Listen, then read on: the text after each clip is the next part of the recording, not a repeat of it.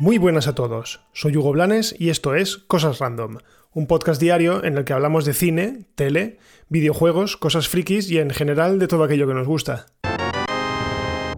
Hoy empezamos con malas noticias, al menos para mí y para toda la gente que seguimos The Good Fight, que no somos pocos, y es que Cash Jumbo, una de las principales protagonistas, ha anunciado que abandona la serie. Vamos, que Luca Quinn no regresará para la quinta temporada.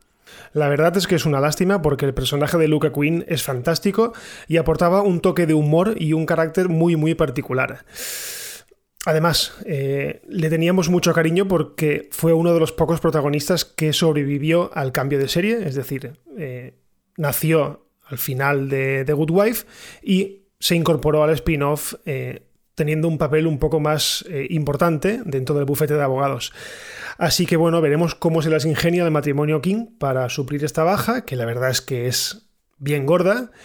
Y eh, recordemos que del trío original eh, es la segunda que se marcha tras la marcha de Rose Leslie eh, la temporada anterior. Así que bueno, solamente nos queda Christine Baranski, es decir, que solo nos queda Diane Lockhart. Así que veremos cómo se las apañan. Por, no sé, es una pérdida bastante, bastante fuerte. Y bueno, si algo saben es sobreponerse a estas cosas y darnos eh, episodios cada vez más y más buenos. Así que, bueno, lo que os digo, yo tengo fe en el matrimonio King y eh, esperemos que para la quinta temporada pues tengan o bien un sustituto o bien sepan apañarse con el elenco que ya tienen en la serie, que la verdad es que no está nada mal. Así que nada, una pena, pero la vida sigue y esperaremos a la quinta temporada a ver cómo queda. Bueno, el pueblo ha hablado. El viernes pasado lancé una encuesta vía Twitter para averiguar eh, quién para vosotros había sido el mejor Superman de los tres principales. Es decir, eh, de aquellos que han aparecido en el cine, al menos en color. Bien, pues pese a que la cosa ha terminado bastante ajustada, eh, Henry Cavill ha sido el vencedor con un 52% de los votos frente a Christopher Reeve que se llevó un 48% de los votos. Lo más curioso de todo es que al pobre Brandon Routh eh, no lo votó ni el dato. Vamos, nadie. Y eso que para mí, eh, su Superman fue de lo más digno de la película de Brian Singer. De hecho, Superman Returns, si algo bueno tiene, es Brandon Routh porque yo creo que está súper bien caracterizado. Además, era como una secuela a Superman 2 y yo le tengo bastante cariño, aunque hay mucha gente que se encarga de vilipediarla y de dejarla como una malísima película.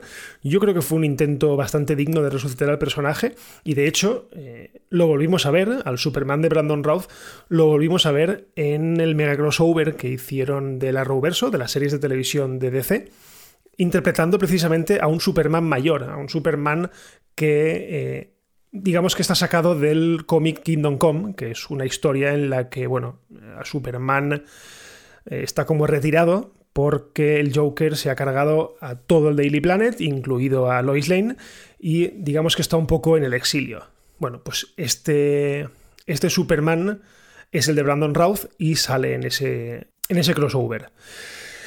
Así que bueno, mm, queda claro que a la mayoría, en los cuales, entre los cuales me incluyo, nos gusta más el Superman de Henry Cavill y curiosamente es el que probablemente no vuelva, porque según he estado leyendo, eh, aquello que os comenté la semana pasada de que estaba negociando su vuelta al universo de DC, parece que no está del todo claro, porque, bueno, eh, el actor Henry Cavill está muy, muy involucrado en la serie de The Witcher para Netflix y tiene la agenda bastante, bastante apretada. Así que yo reculo un poco, eh, no doy por seguro nada y veremos si en los próximos meses pues se hace realidad y al menos nos regalan algún cameo del, del Superman de Henry Cavill. Y ahora vamos con una noticia que la verdad es que a mí me ha hecho gracia porque tenemos un nuevo hombre lobo. Y yo que pensaba que la Universal se había dado por vencida con todo su universo de monstruos, pero Parece ser que tras el éxito de Invisible Man, eh, la película protagonizada por Elizabeth Moss, eh, ha animado al estudio a producir más películas sobre dicho universo. Bien, a lo que vamos. ¿Quién será el próximo hombre lobo? Pues nada más y nada menos que Ryan Gosling. El actor canadiense, conocido por películas como El diario de Noah, la secuela de Blade Runner o La La Land, parece que está a punto de firmar para interpretar al famoso monstruo en una próxima película de la que realmente no se sabía nada de nada. Vamos, yo es primera noticia que tengo. Y es que tras el fracaso del intento inicial de Universal por crear el universo de monstruos, la verdad es que le había perdido bastante la pista a este proyecto. Recordemos que Universal ya intentó crear un universo estilo Marvel, pero con su franquicia de monstruos clásicos. Empezó con la película de Drácula, la de Luke Evans, que fue un fracaso en taquilla y de, y de crítica, pero la puntilla se la dio el estreno de La momia, la de Tom Cruise, que fue un fracaso de proporciones épicas. Aparte de que la película, bueno, pues era mala con ganas. Yo de hecho ni la acabé de ver porque es que a mitad visionado dije, ¿esto qué es? O sea, es que no puedo con ella. Así que bueno, aquella famosa foto de Tom Cruise Johnny Depp, que iba a ser el hombre invisible, Russell Crowe, que era el Dr. Jekyll, o Javier Bardem, como el monstruo de Frankenstein, pues quedó como una de las mayores vergüenzas de Hollywood, o por lo menos del Hollywood actual. Así que esperemos que gracias al éxito de The Invisible Man, eh, Universal haya encontrado la senda para hacer buenas películas de monstruos y que este hombre lobo pues valga la pena.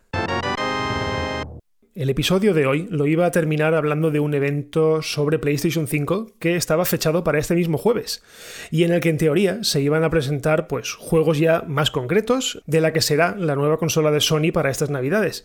Pero debido a todos los incidentes que están teniendo lugar a lo largo y ancho de Estados Unidos, pues Sony ha decidido posponerlo sin fecha concreta.